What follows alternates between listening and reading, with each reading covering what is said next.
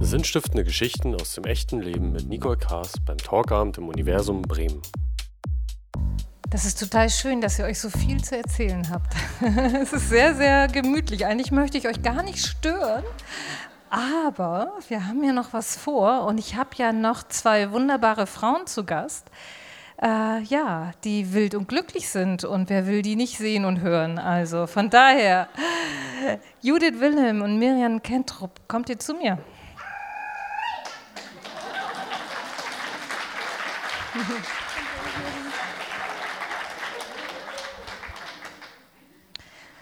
Genau, ihr beiden seid ja eine der zwei Gründerinnen der Wildnisschule Wildeshausen. Ne? Was ist ja eigentlich, habt ihr eigentlich nach Wildeshausen dann ewig gesucht, damit das so mit der Wildnisschule passt? Oder wie war das? Wer redet da zuerst rein? Ähm, der kleine Ort dort, Wildeshausen, der hat uns den Namen gegeben und ähm, das war sehr naheliegend, weil wir eben da in der Nähe sind, die so zu nennen. Aber wir sind eigentlich nicht wirklich in Wildeshausen. Ist nur so ein bisschen drumrum, ne? Ja, genau. Aber es passt einfach so schön. Ja, genau. Ich glaube, wir schauen einfach mal erstmal euren ganz wunderbaren Film an. Ja, da möchte man sofort. Oh, jetzt habe ich einen Frosch im Hals.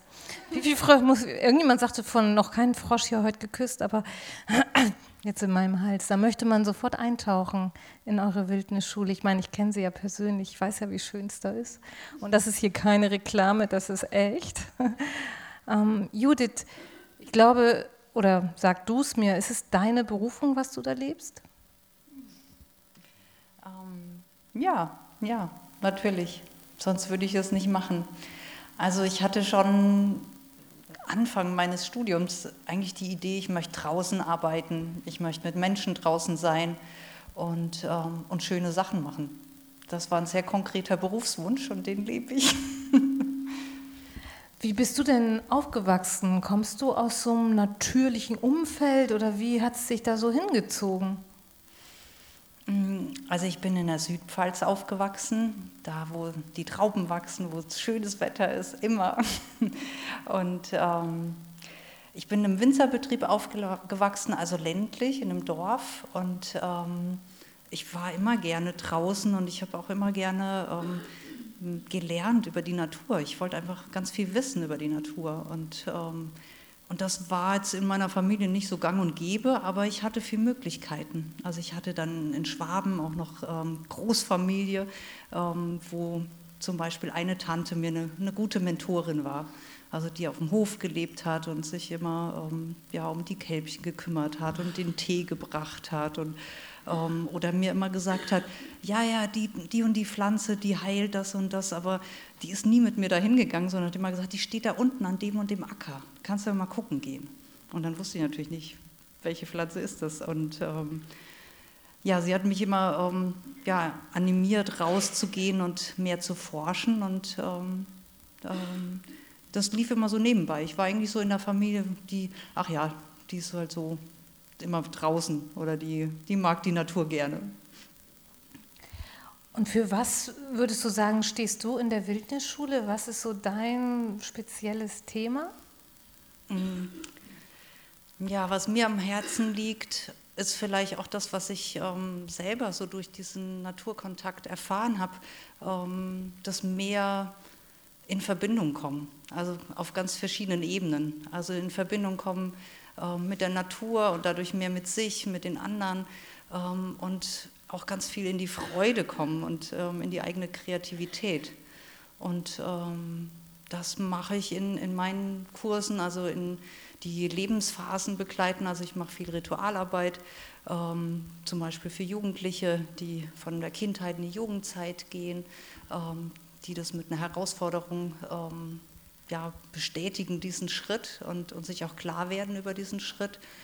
Ähm, aber es ist auch in anderen Kursen, die ähm, einfach Naturwissen oder ähm, vermitteln oder Kurse die, wie die Wildnispädagogik, wo es um dieses Mentorsein geht. Also was andere ist denn begleiten. Mentorsein? Naja, im Mentorsein würde ich sagen, das ist, was Jörg lebt. was wir vorhin gehört haben. Deshalb finde ich es total schön, dass, dass wir die Geschichte von Jörg hören durften. Ähm, das ist Begleiten, mitgehen mit Menschen ähm, und diesen, diesen Menschen verstehen wollen ähm, und ihn da fördern, wo er seine Gaben hat, wo er seine Besonderheiten hat und ihn darin unterstützen, dass er diesen Weg gehen kann und in sein Potenzial oder in seine Kreativität kommt. Ein Mentor macht sich eigentlich selber unsichtbar und, und lässt die anderen glänzen und in, also besser werden als, als wir selber. Ne? Wir geben das an die nächste Generation weiter, was, ähm, was wir vielleicht auch nicht mehr schaffen können oder ähm, die können einfach mehr machen und das denen zu gönnen auch und ähm, wirklich da reinzuführen. Begleitung. Wie hast du es denn gelernt, Mentorin zu sein? Hm. Ich würde sagen, ähm, also neben meinen Lehrern ist es schon diese Großfamilie, in der ich aufgewachsen bin. Also viele Elemente haben wir dort gelebt oder habe ich einfach erfahren. Also es waren ähm, Elemente, auch kulturelle Elemente, aber erstmal ist es in so einer Großfamilie, musst du immer auf irgendjemand aufpassen. Es gibt immer jüngere Cousinen, Cousins, ähm, mit denen du spielen musst oder ähm, auf, die, auf die du aufpassen musst, deine Geschwister. In diesen großen Festen, die wir und Zusammenkünften, die wir oft hatten, ja, war das einfach ganz normal. Es ist wie so ein, auch so ein Stamm. Also ne, man kommt zusammen und, und macht das, was, was ansteht. Und wenn dein Kind weint, dann gehst du dahin. Und das habe ich schon ziemlich jung gelernt.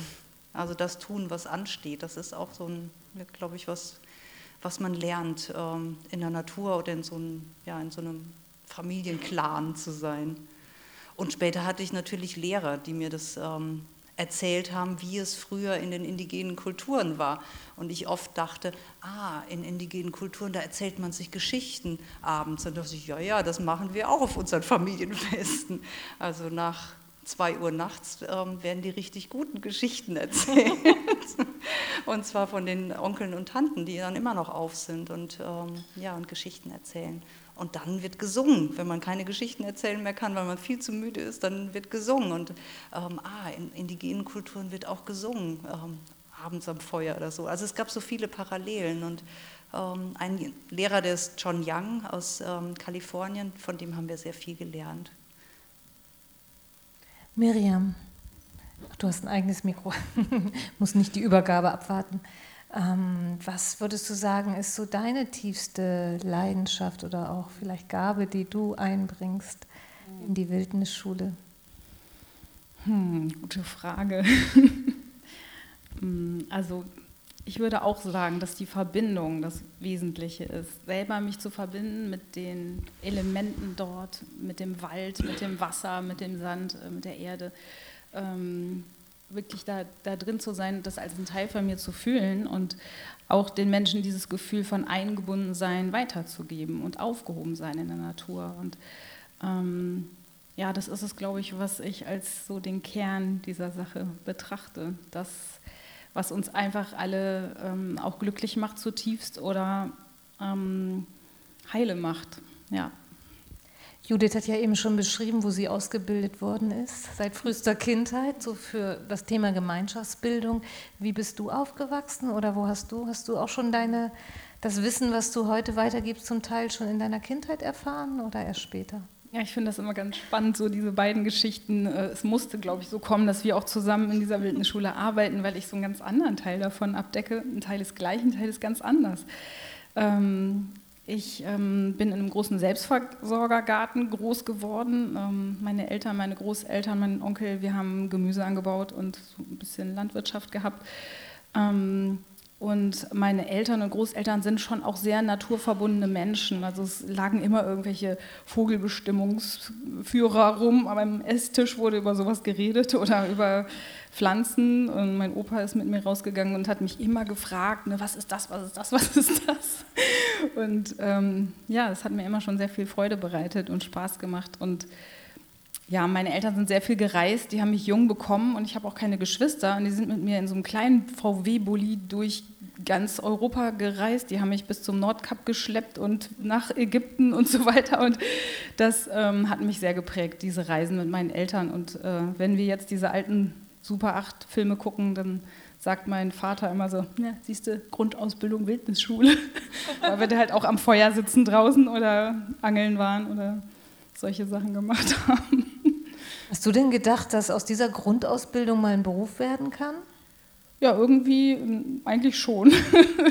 ich habe auf jeden Fall da gelernt, dass ich ähm, nur das machen kann, was ich wirklich möchte. So, das war mir schon immer klar. Ich werde nicht irgendwas anderes tun, sondern das, was ich will. Und so bin ich irgendwie auch sehr straight diesen Weg entlang gegangen, ohne viel anderes zu tun in meinem Leben. Also ähm, ich habe halt Biologie studiert, weil ich raus wollte. Das geht nur bedingt in so einem Studium, aber ich habe mir das so gewählt und so gesucht, dass das halt ging. Und ich war halt draußen, habe ähm, über die Natur gelernt. Das, diese Nischen gab es zumindest noch, als ich studiert habe in Berlin. Und ähm, ja, und habe danach auch einfach weiter durch Reisen, ähm, durch Kontakt mit indigenen Völkern, äh, bin ich in diesem Weg geblieben, auf dieser Spur und habe dann einfach immer daran geglaubt, dass das irgendwann gehen wird, dass ich davon leben kann oder dass das irgendwie dazugehört zu meinem Leben. Ja, und ihr, ich habe da ja ein Foto, wenn das jetzt hier funktioniert. Ah, zu weit. Philipp. Das ist nämlich neu hier mit der Technik, mit dem iPad. Aber ich glaube, ich habe es versaut. Oh, der Film nochmal, der ist schön, aber den gucken wir nicht nochmal. Da, das wollte ich.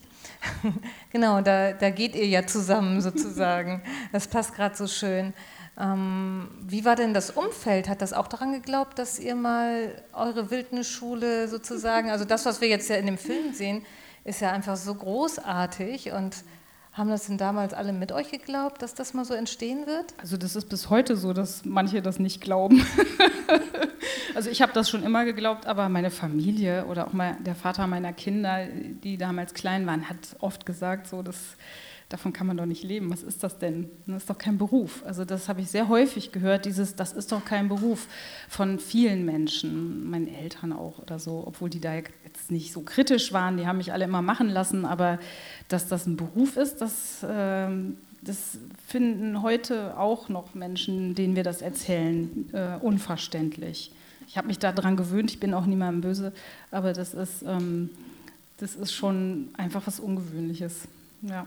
Das heißt, es lohnt sich schon, da auch dran zu bleiben, ne? an den eigenen Vorstellungen. Auf jeden Fall. Das will ich auch immer vermitteln in, meinem, in meiner Mentorin-Rolle, ne? sodass die Menschen einfach wirklich ihre Gabe finden und die leben. Und darum geht es. Ja? Und nicht genau das zu machen, was wir sagen und toll ist, was wir toll finden, sondern ihre eigenen Dinge zu finden und die wirklich zu leben. Ja. Wir haben ja noch, ich versuche es nochmal hier ein paar Fotos mitgebracht, die jetzt hinter dir sind, Miriam. Ähm, das ist ja so ein Kurs, da geht es auch um Pflanzen kennenlernen. Ist das so dein Bereich? Äh, nicht nur. Also ich habe eigentlich, ähm, was so Naturwissen angeht, verschiedene ähm, Themen, Schwerpunkte, die mich interessieren. Und eigentlich geht es um das äh, Weitergeben von Naturwissen, sowohl Pflanzenwissen als auch altes Handwerk, als auch äh, Tierspuren zu lesen oder andere Phänomene im Wald äh, zum Beispiel oder in anderen Naturräumen zu verstehen ja? und die Sprache der Vögel äh, deuten zu lernen ne? oder sich so durch den Wald zu bewegen, dass man eben nicht bemerkt wird. Also diese, diese, dieses Weitergeben von Naturwissen bezieht sich jetzt nicht nur auf Pflanzen, aber die sind auch dabei. Ja. Aber da ist eine Gruppe, die kümmert sich gerade so ein bisschen um Pflanzen auf jeden Fall. Was für Menschen kommen denn zu euch? Ja, so ein paar Alters. sitzen ja hier. Alters, ich meine jetzt eher Alter. Ich wollte jetzt so, nicht wissen, ob Popper oder. Ehrlich gesagt sitzen wir manchmal so nach dem Kurs zusammen, Judith und ich, und denken, die sind schon alle ganz schön crazy, die Leute, die zu uns kommen. Also ich war also auch bei positiv, Moment. Genau, positiv crazy, so crazy wie wir, sagen wir dann immer. Ne? Und das sind oft Menschen, die eine tiefe Sehnsucht haben, sich mit der Natur zu verbinden, die spüren, dass das Leben in der Stadt oder in so künstlichen Zusammenhängen äh, sie nicht glücklich macht und die diesem Ruf folgen. Und das sind Menschen aller Altersklassen, aller Berufshintergründe und aller, aller Fasson. Das ist sehr schön zu sehen, dass es so viel, viele verschiedene Menschen sind, die kommen. Judith, was passiert mit den Menschen, wenn die bei euch da so ankommen und erstmal so ein bisschen da sind? Hm, ich meine, eigentlich kann man das ja nicht so genau sagen, aber das, was wir ganz häufig hören, ist, ähm, wenn Menschen zum zweiten Mal kommen oder, oder dann über Jahre hinweg, dass sie immer wieder sagen, oh, ich fühle mich hier so zu Hause. Das ist wie nach Hause kommen.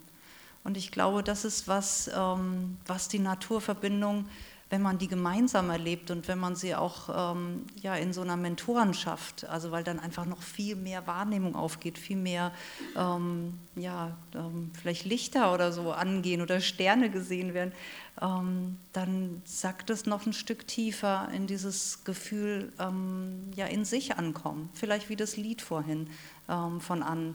Also ja, zu Hause ist da, wo ich bin, aber ich würde sagen, zu Hause ist da, ähm, wo ich Verbindung spüre.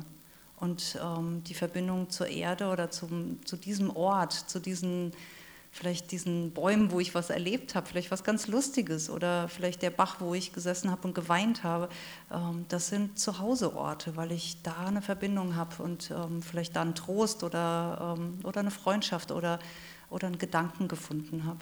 Hm.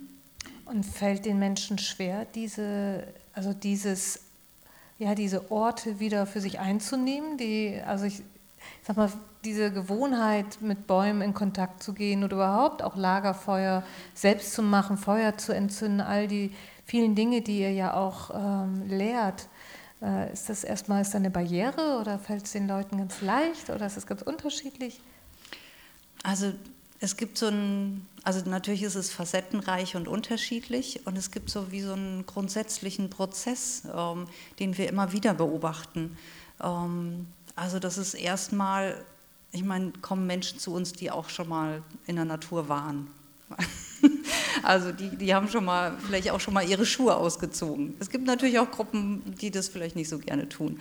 Ähm, aber also was das, dieses tiefer und tiefer in Verbindung gehen und auch das bei anderen zu erleben, also wenn man das als Gemeinschaft erlebt, ähm, dann gibt es irgendwann einen Punkt, nachdem es erstmal so vielleicht freudig anfängt, ähm, wo ein Schmerz kommt. Also wo es wie so ein, es gibt so eine, bis dahin gehen wir in Verbindung und dann ähm, dann könnte was Unkontrollierbares oder was, was passieren, was vielleicht sich nicht so schön anfühlt. Und, und dann über diesen Schmerz vielleicht ähm, hinwegzugehen. Und meist ist es der Schmerz eigentlich, dass wir der Natur ganz viel, ähm, da ganz viel zerstören. Also der Schmerz um das, was nicht mehr da ist, an Arten, die ausgestorben sind.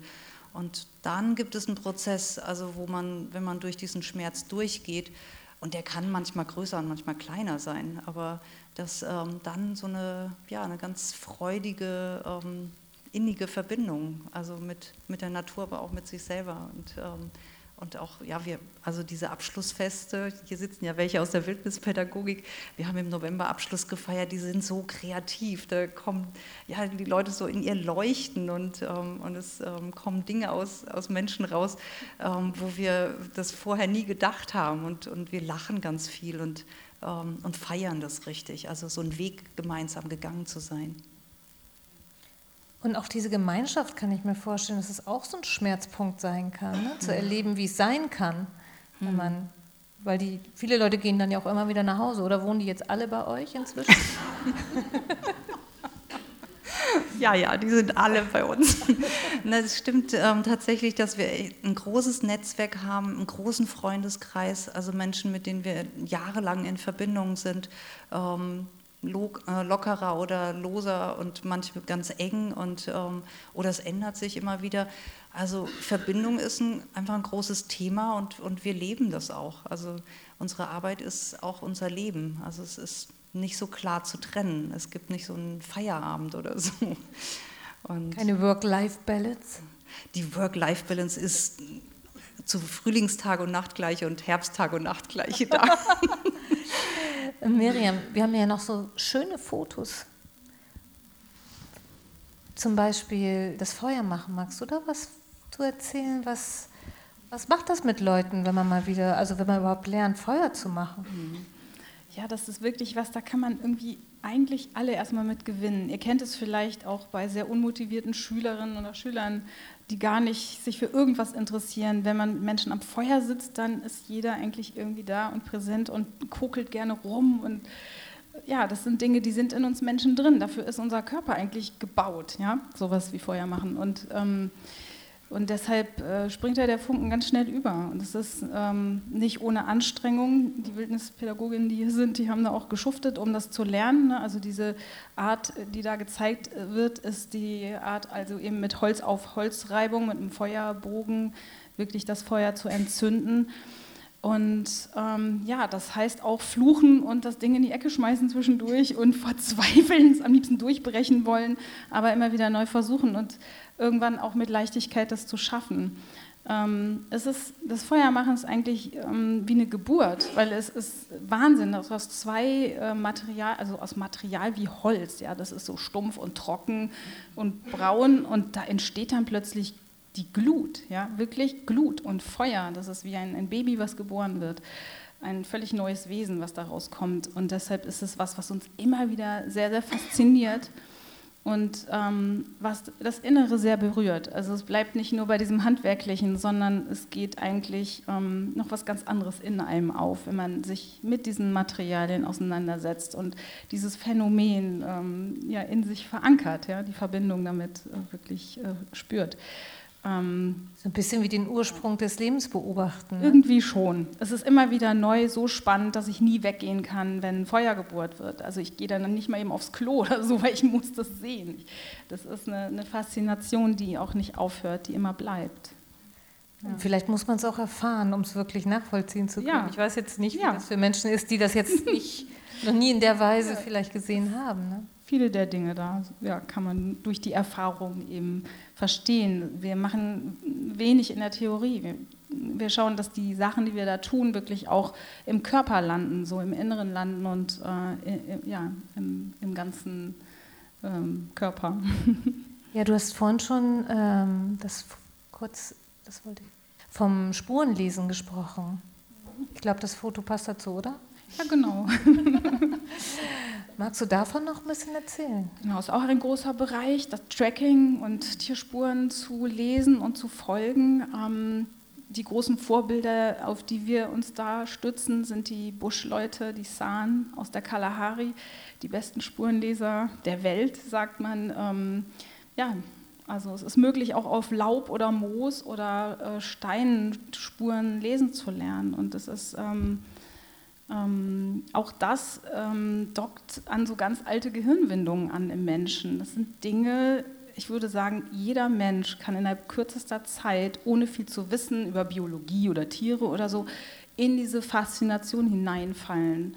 Und das macht Naturverbindung. Das ist so ähnlich wie beim Feuermachen. Oder beim am Feuer sitzen, stelle ich mhm. mir vor. Ja. Ne? Das, was, glaube ich, jeder kennt. Ne? So, wenn man am Feuer sitzt, das ist einfach. Genau. Und so spricht Wildnispädagogik immer so ganz ureigene Dinge im Menschen an, die überall auf der Welt auftauchen und die in uns allen drin sind, ob wir in der Natur groß geworden sind oder nicht. Das ähm, berührt alte äh, Muster, die aus der Zeit kommen, als wir Menschen eben noch in Stämmen gelebt haben und selber Beute waren von anderen und so. ja. Da muss man wissen, welches Tier ist gefährlich, welchem will ich folgen was brauche ich zum Essen? Also das sind ähm, Dinge, die daran erinnern wir uns quasi mhm. automatisch. Das gibt vielleicht auch so ein lebenstüchtiges Gefühl, wenn man auf einmal wieder sich auf sein, sein Gespür vielleicht verlassen kann oder einer Fährte folgen kann. Oder es hat ganz viel mit der Entwicklung der eigenen Intuition zu tun. Ja. Ich habe noch ein Foto. Feuer. Judith, ähm, ich wollte gerne nochmal auf dich zu sprechen kommen und dein großes Thema ja auch der Rituale und Gemeinschaftsbildung. Und es gibt ja auch äh, etwas, also bietest oder ihr bietet sehr für verschiedene Altersstufen auch diese Rituale an, die helfen, einfach gewisse ja, Lebensalter zu übertreten oder zu bestätigen, Übergänge. Und ähm, das, was ihr besonders auch gerne macht, das sind diese Walkaways für 13 bis 14-Jährige oder was ist das für eine Altersklasse da? Ja, das ist ähm, vom letzten Jahr die Gruppe ähm, 13-, 14-Jährige. Das hat sich herausgestellt, dass es ein gutes Alter ist, weil es wirklich so an der Grenze steht zwischen Kindheit und Jugendzeit. Also wenn, wenn die schon ganz in, in der Jugendzeit sind, die Jugendlichen, dann, dann wollen sie kein Übergangsritual mehr machen. Dann sind sie vielleicht auch schon einen Schritt zu weit. Und ähm, Übergangsrituale klingt so vielleicht hochtrabend, aber eigentlich steckt in uns drin, wenn irgendwas ähm, nicht mehr stimmt für uns, dass wir wie so einen, einen Schnitt machen oder etwas Neues machen wollen und, ähm, und auch irgendwie beweisen wollen, dass wir, dass wir größer geworden sind. Und, ähm, so, ist auch eine Art Abschied? ja, das ist auch ein Abschied. Mit dem Abschied haben wir es in unserer Gesellschaft ja nicht so. Das ist, kommt dann eigentlich erst so im Nachschwapp. Meistens gibt es von den Jugendlichen auch dieses Drängen nach vorne, so ich will beweisen, ich bin größer geworden, ich kann Verantwortung übernehmen. Und, ähm, und dann kommt eben auch der Abschied von der Kindheit, ähm, dass man etwas hinter sich lässt. Und gleichzeitig ist es aber auch die Erfahrung, also an diesem Wochenende, es gibt nicht nur die Herausforderungen, die sie bestehen, gar nicht müssen, aber können. Sie können daran teilnehmen und sie können die machen und sie können sie wiederholen. Ich sage immer, wenn es nicht dran ist, du musst das nicht tun. Ähm, und ähm, wir gehen aber auch ganz viel in das Spielen und immer wieder die Ermutigung auch. genau, das ist beim Spielen auf der großen Sanddüne. Ähm, ja, das ist die Ermutigung, wir müssen die Kindheit nie loslassen. Ähm, und es ist sogar ähm, etwas, was in, die wollen ja auch erwachsen werden. Also wir denken immer so in Kreisen, du kennst das Modell, in, ähm, dass wir irgendwann in, in diese nächste Phase des Erwachsenseins gehen. Und das ist immer so unattraktiv für Jugendliche. Und, und dann zu sehen, ah, wir können die Kindheit behalten, wir können jederzeit zurückgehen und spielen und, und das mehrmals am Tag hin und her hüpfen. Und was nicht heißt, dass wir nicht auch unsere Verantwortung übernehmen, da wo wir gerade stehen, ob Jugend oder Erwachsen oder, oder Älteste zu sein. Wenn man das so sagt, Übergangsritual und so, kann man ja denken, also melden die sich selber dann zu einem Übergangsritual an oder machen das die Oma und Opa oder wie geht das? Mm, also ähm, am besten ist es immer, wenn sie es von ihren Geschwistern oder Cousins oder Freunden kennen. Also ich habe mittlerweile, weil wir es, glaube ich, schon seit acht Jahren anbieten, ähm, also ja ganze Familien bei mir gehabt. also Kinder, ähm, eine Familie denke ich gerade, das sind vier Kinder, die sind alle durch dieses Übergangsritual gegangen und immer zum Feiern am Sonntag, wenn der Abschluss ist, ähm, sind dann die Geschwister mitgekommen. Also die jüngeren Geschwister, die dann natürlich auch wollten und die älteren dann später, die, die das schon gemacht haben. Und so ist es eigentlich ähm, ja auch mit diesen Übergängen in früheren Gesellschaften gewesen, auch in unserer Gesellschaft, dass man dahin wollte, weil man gesehen hat, die anderen haben da was Tolles gemacht und die werden gefeiert und ähm, gewertschätzt. Und ähm, es ist aber auch oft, dass, dass, Eltern entweder bei uns in den Kursen waren oder, oder Eltern das lesen auf der Website und sagen, ich habe schon so lange danach gesucht, wir wollen nicht ähm, konfirmieren, wir wollen, sind nicht in der Kirche, aber wir wollen gern, dass unser Kind etwas tun kann, ähm, dass es in diese nächste Lebensphase gehen kann und wir wollen das gerne schenken. Ja, und es kostet ja auch einen Preis, ne? also ich meine keinen finanziellen jetzt, sondern äh, auch ähm, ja, einen Mut oder äh, etwas herzugeben. Da haben wir auch noch ein Foto. Das, was ist denn die Aufgabe bei diesem Ritual? Die ist natürlich geheim. So, die ist ganz geheim. Gut. Nein, Nicole. um, nee, das, das hier ist meine, meine Nichte. Das ist natürlich was Besonderes gewesen, dass ich alle meine Neffen und Nichten ähm, auch in diesem Ritual begleiten durfte. Und sie steht an der Schwelle und ähm, es ist Abend ähm, am zweiten oder am dritten Tag, weiß ich, kann ich jetzt nicht denken. Wir haben auf jeden Fall schon viel erlebt, vorbereitet und, ähm, und sie sagt jetzt, wofür sie rausgeht. Also es ist für mich ein, ein sehr bewegendes Bild, weil ja, sie mit ihren 13 Jahren sagt, ich gehe da raus, um ich weiß es jetzt nicht ähm, Ihr Zitat oder das würde ich auch so nicht sagen, aber es gibt ähm, Mädchen, die sagen, um ähm, klarer für meine Bedürfnisse einzustehen, um klarer spüren zu können, was meins ist und was der, ähm, die Bedürfnisse anderer sind. Oder Jungs, die gesagt haben, damit ich endlich meine Konflikte kläre und nicht immer weglaufe. Also solche Dinge und, und also die, die tun eine Handlung für etwas, was sie sich vornehmen, in was sie auch hineinwachsen wollen. Und und gehen dann eine Nacht alleine, das wolltest du hören, sie gehen eine Nacht ähm, in den Wald und ähm, haben sich vorher einen Platz ausgesucht, an dem sie auch niemand anderen von unserer Gruppe sehen, also dass sie wirklich für sich sind und verbringen die Nacht dort auch teil, teilweise wachend und dann irgendwann schlafen sie auch. Wow, das ist echt schon eine ganz schöne Herausforderung. Wie, mhm. wie kommen die zurück? Hm. Also erstmal haben sie vorher ganz viel Angst.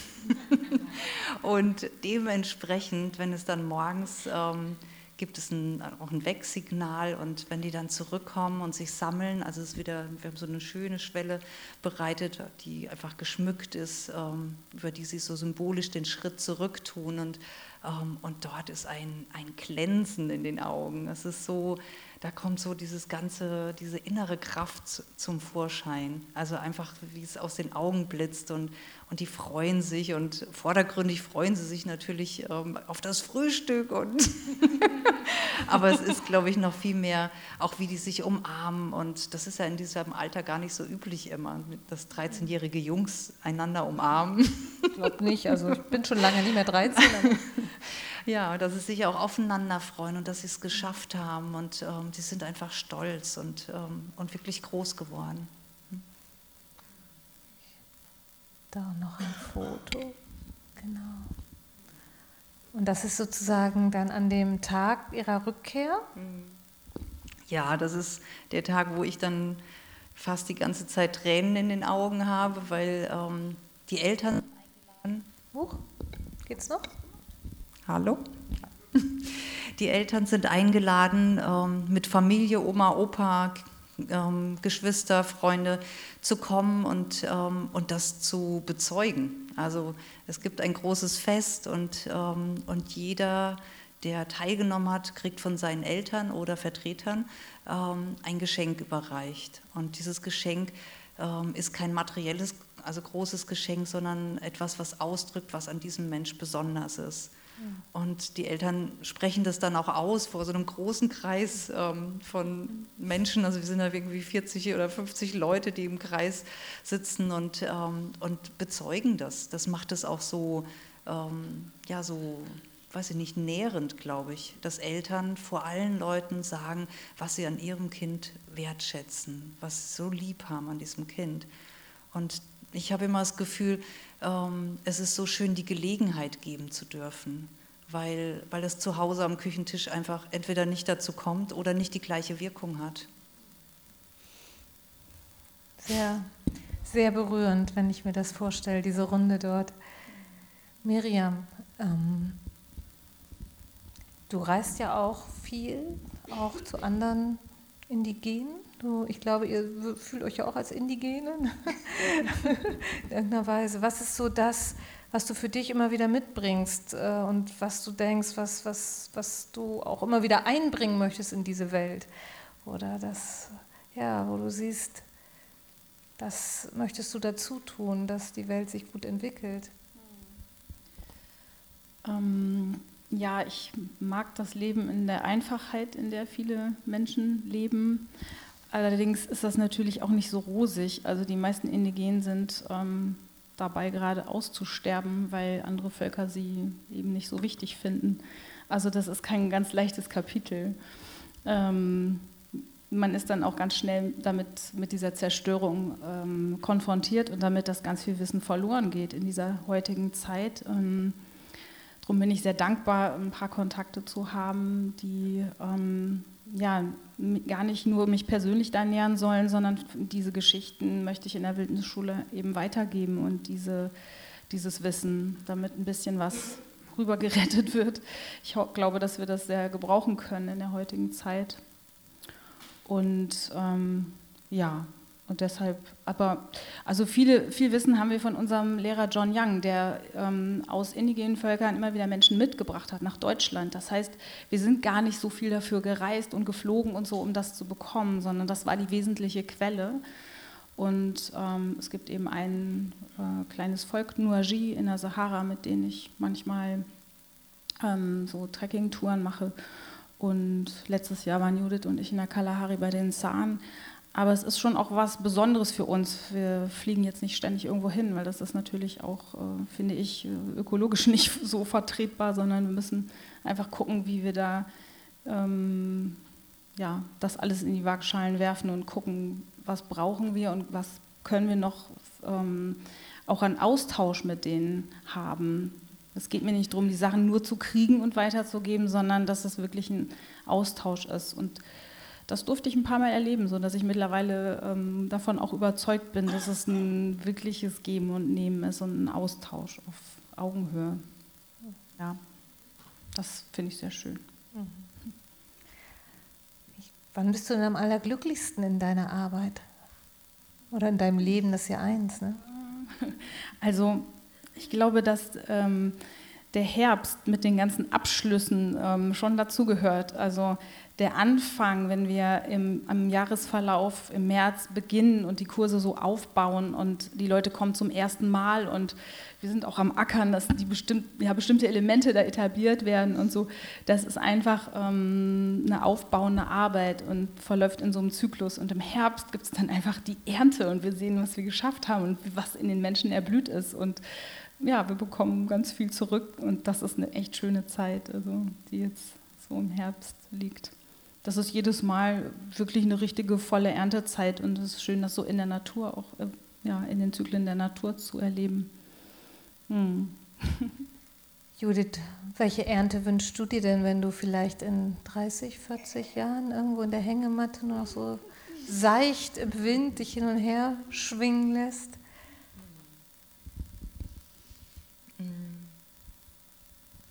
Eine schwierige Frage.